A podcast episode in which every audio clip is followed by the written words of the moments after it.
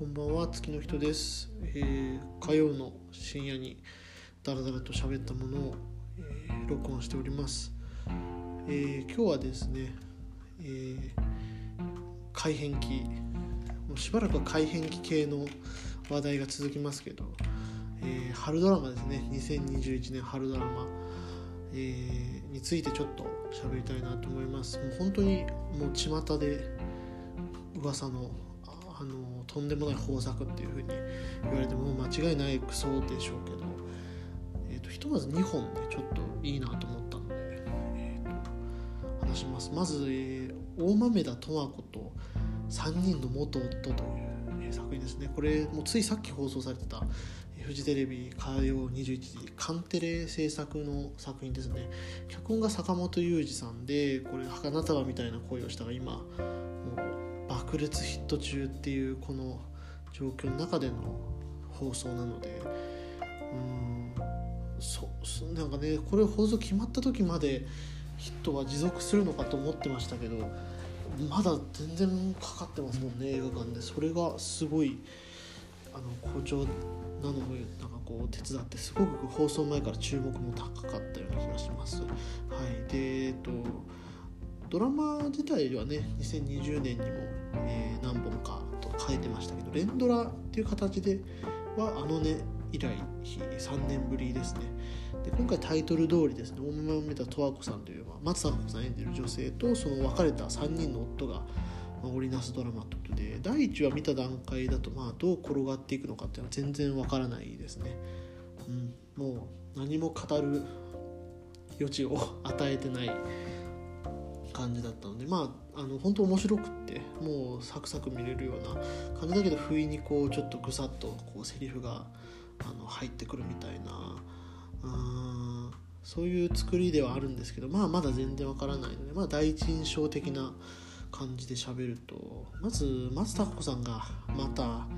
面白いですね。面白い役ですね。何でしょうね。本当にすごい、まあ、お美しい方だってもう誰しもがあの言うところでしょうけどなんかねドジなことというかねなんかずっこけた感じの役をやっても抜群ですもんね。なんでこうああいう風に演じる他あんまいないなって思いますもんね。あのキャリアであのあのねこう佇まいででここまで日常的であれるっていうのはすごいこううんなんて言うんでしょうね。マスさんの魅力だなと思いますね。日常の先にねまあでもちょっとなんか本心が見えない感じがあってそれはそのミステリアスさも非常にある、まあカルテットの時もありましたけどまあどっちかというと今回はあのドジがドジ配分多めの役ですよね。でえっと中学3年生の娘がいる役っていうのがこれ結構あの坂本雄二作品でいうと珍しい主人公像ですよね。あの小さい子供がね主人公のそばにいるっていう作品は、まあ、ウーマンとか、まあ、マザーもそうでしたけどそういうあありましたけどなんかこうちょっとこう大人びたあのまあませた感じの中3の女の子がいるっていうあの構図はなんて言うんでしょうね。なんか是枝監督の作品とかだと結構あったある気がするんですけど珍しい気がしますね。ホームドラマ感が。ぐっと強まるというかですね。うん。だからそのテーマとしてはこのドラマあの多分テーマとしては一人で生きていけるけど〇〇〇みたいなところが、まあ、多分主題になってくるんでしょうけどそこにこうなんか娘一人娘って存在がどう関わってくるのかっていうことですよね。一人ではつまりないわけですもんね。家には娘がいるっていう。これが何でしょうね。まあ予想の段階ですけど例えばこうなんだろう母親としてのえ自分女性としての自分で、まあ、職業人社長さんですもんね。松さんが演じる役は。社長としてのまあ自分っていうなんかそういうこうあのいろんな目線がこう交差するような描き方をあのしていくのかなとかちょっとまあ今の段階では軽予想はしてえっと、元夫の3人非常にいいですね。あのややこしいキャラクターをあの3等分してる感じというかですね。3番目の夫岡田将生演じてる彼、まあ、岡田君すごいやっぱあの何て言うんですかね、まあ、明るいやつって感じのイメージですけどでも理屈っぽい役もすごいうまいですね。でこの理屈っぽさってのはまああの坂本龍一作品にはもうレギュラーメンツというかうん言わなくてもいいことを言って人をどうにかやり込めたい人っていうもうなんかほんと実際いたらこんなムカつくやつはいないっていうんですけどまあなんかこうやっぱ可愛らしく見えるというかですねドラマの中だとそう見えるっていうのがうんなかなかいいいいあの役回りだなと岡田将生初参加ですもんね。坂本作品これは非常にちょっといい役者を見つけたんじゃないですかね、うん、で、えっと、2番目の夫演じる、えー、角ちゃんですね。東京03の角田明宏。もうなんか普通に役者ですね。もうなんかそのキャラクターとしては東京03のコントでの角ちゃんの役割。東京03のコントってすごい特殊なのがあれ結構作風広いですけど基本的に角田明宏が演じる役のあのムードってのはすごい通奏してるんですよね。それがなんかあの面白いコントグループだなと思うんですけどまあそそのそこにおけるもう本当何重にも塗りたくられた東京03の角田っていうののまあ部分的なアプローチであるけどもそこの角ちゃんっていうのをしっかり見れるあの今回も役だなと思ってて、まあ、情けなさとね人の良さでとなんかちょっとずれた感じで突き進むようなタイプのキャラクターで、まあ、03のコントだともっとこうちょっと悪どい感じというか、まあ、あるんですけどなんか今回は割と人情味寄りの役な気がしますね。でなんか演技的には結構こう自然派な人が多い中でちょっと大きい芝居をする人だからちょっと浮いちゃうんじゃないかとか思ってたんですけどまあその岡田将生とあの次に触れるあの松田龍平がだいぶ妙な役だったので全然浮いてなかったですね。むしろなんか一番地味ぐらいあったんでなんかこれは今後が楽しみな部分かなと思います、はい、で最初の夫を演じる松田龍平。この松田龍平との間の子が、えー、先ほど言ったあの娘ですね。中3の娘っていうことなんですけどやっぱその清離れしてる感じの色気っていうんですか。まあやっぱりすごい役者ですよね。なんかそんな言葉ではちょっと語り尽くせないのはもう重々承知なんですけど恐ろしい俳優。あの「ゾッキ」っていう映画がこの間見てそこはもうそれ本当にほぼ不審者。見たギリギリアウト人間みたいな感じの役だったんですけどまあそのなんかギリギリの感じその怪しさのあのチューニングの合わせ方が役柄によって本当にめちゃくちゃうまいですもんね。もうなんかどの怪しさで今回は来るんだみたいな。そういうあの良さがありますよね。うん。一番ねつかめない役どころではあるんですけど。なんかあのすごい印象的だったのがあの松さん演じるその十和子にあの自分が昔作ったなんか全然面白くない話を喋るシーンがあってそれがすごい良かったです。なんか急にめっちゃ切なくなるんですよ。なんかなんだろうな。まあその何て言うんだろう。人の背景みたいなのをこ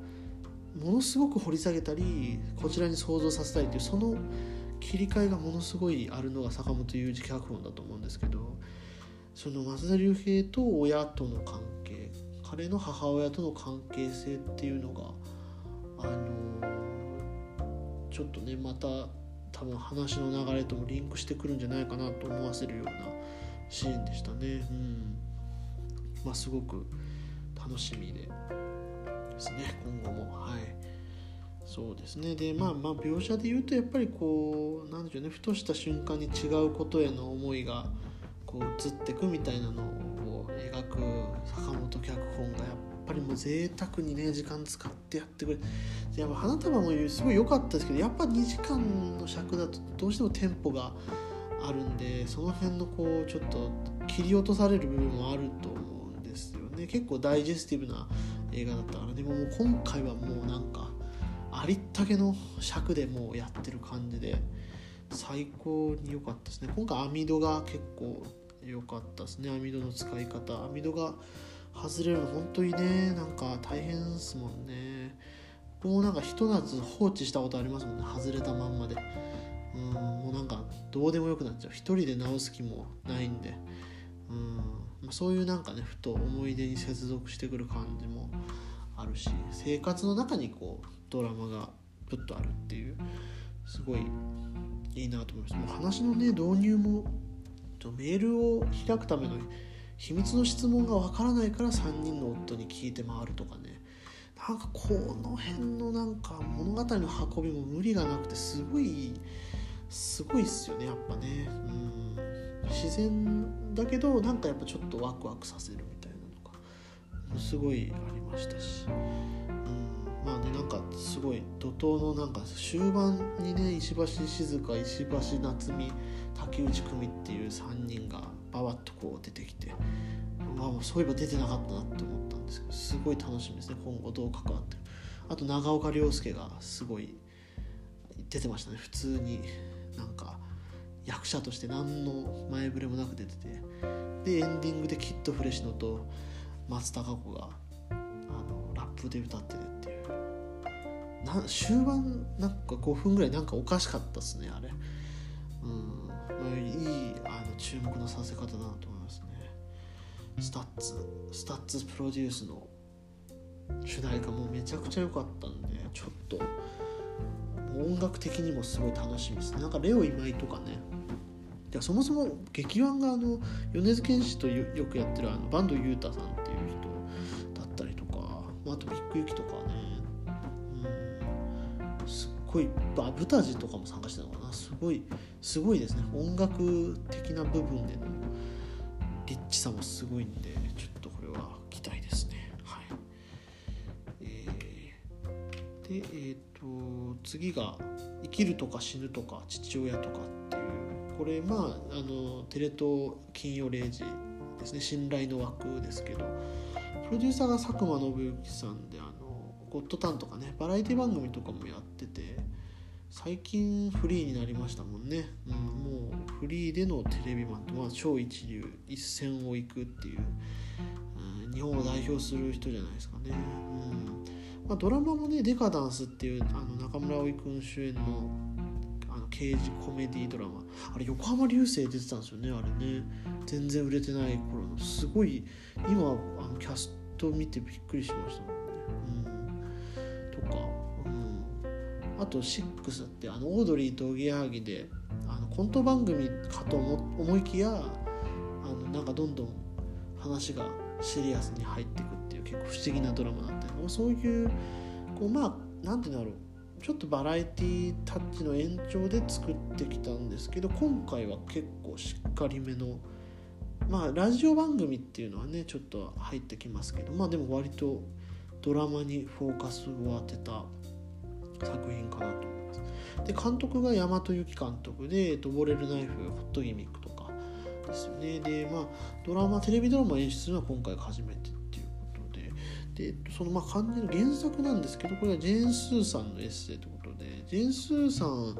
のことあんまり知らなかったというかまあもちろん名前は知ってたんですけどあのネギっ子とか電波組の曲を作詞してたりとかもしたんでそれでちょっと知ってはいたんですけどなんかねそのラジオとかそのエッセイとかをなりわいにしてる方っても全然知らなかったんで今回初めて知ったんですけどそのまあジェンスさんの自叙伝というかまあお父さんと、まあ、お母さんの話のエッセイエピソードを中心にしたあ作品の映像化っていう形をとってて、まあ、40代の未婚女性っていう視点から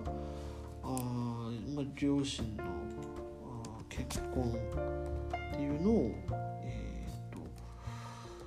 まあ、紐解いていくっていうような作品になってますね。はい、うんと大和由紀監督としてはかなりあの斬新な題材といいますか今までやっぱ10代の少女のみでやってきた人なんですよねこの方って長編のあの初期東京女子流が主演だったあの5つ数えれば君の夢だったりとか趣里さん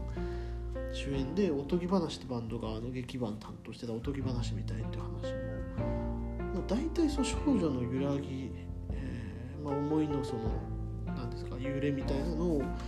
あずっと取りためてきてそこでまあその大和監督の言葉発したい言葉を紡ぐっていうのがやり方でまあオーレルナイフとかホットギミックも、まあ、少女漫画原作ではありますけどその物語の中でこう完全にもう監督自身が入り込んで私はこれだっていうのをバシッと刻みつけるようなタイプの監督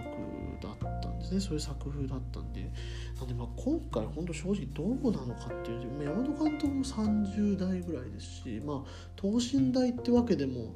ないんですよね。老人と中年しか出てこないドラマっていうふうに演出さんも言ってましたけどあのそうそういうところにどういうふうにこうアプローチ仕掛けるのかと思ったけどあの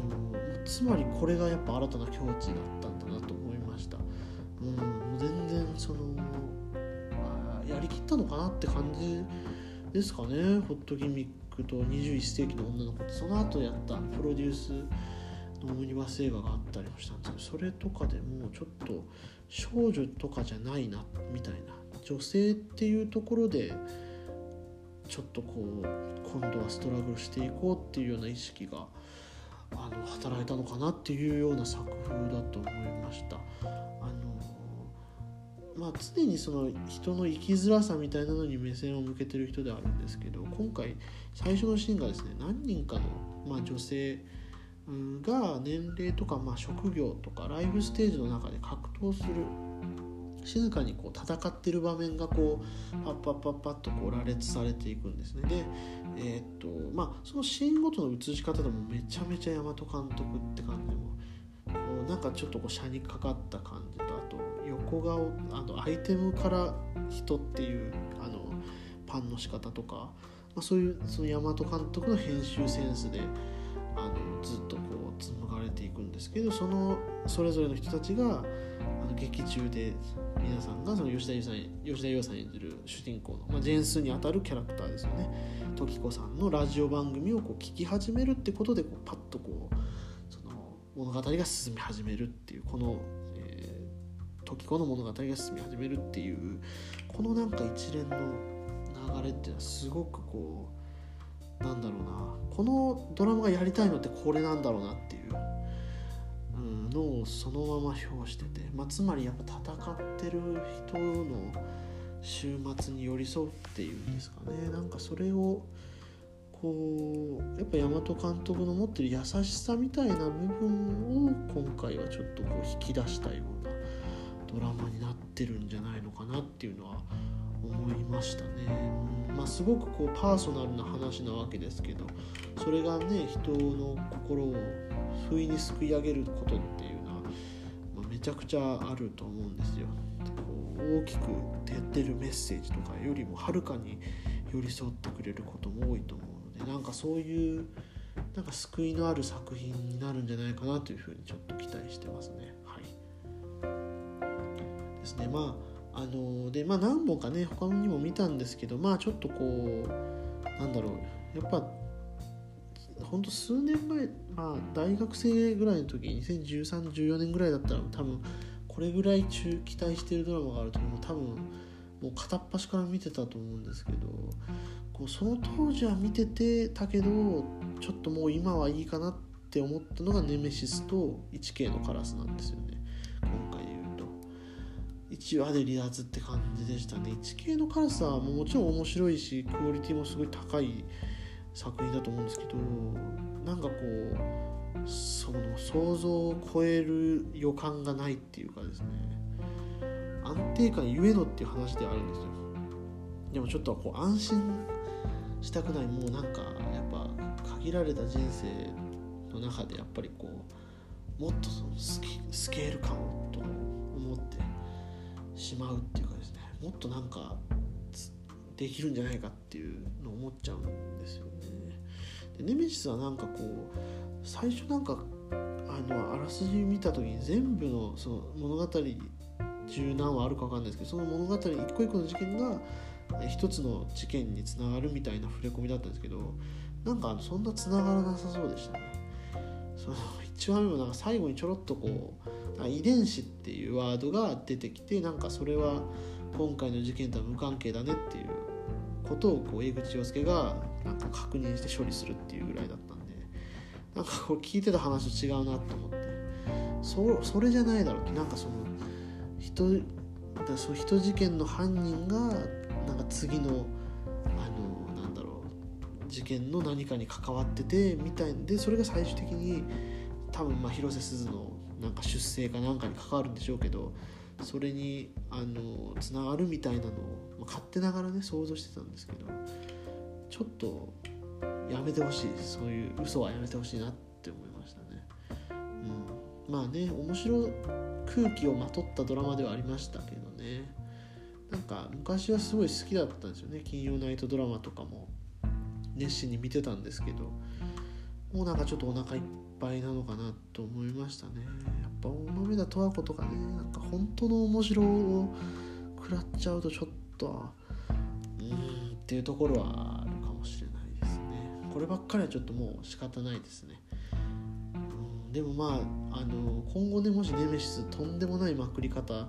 してきたら、うん、それは見ますよね。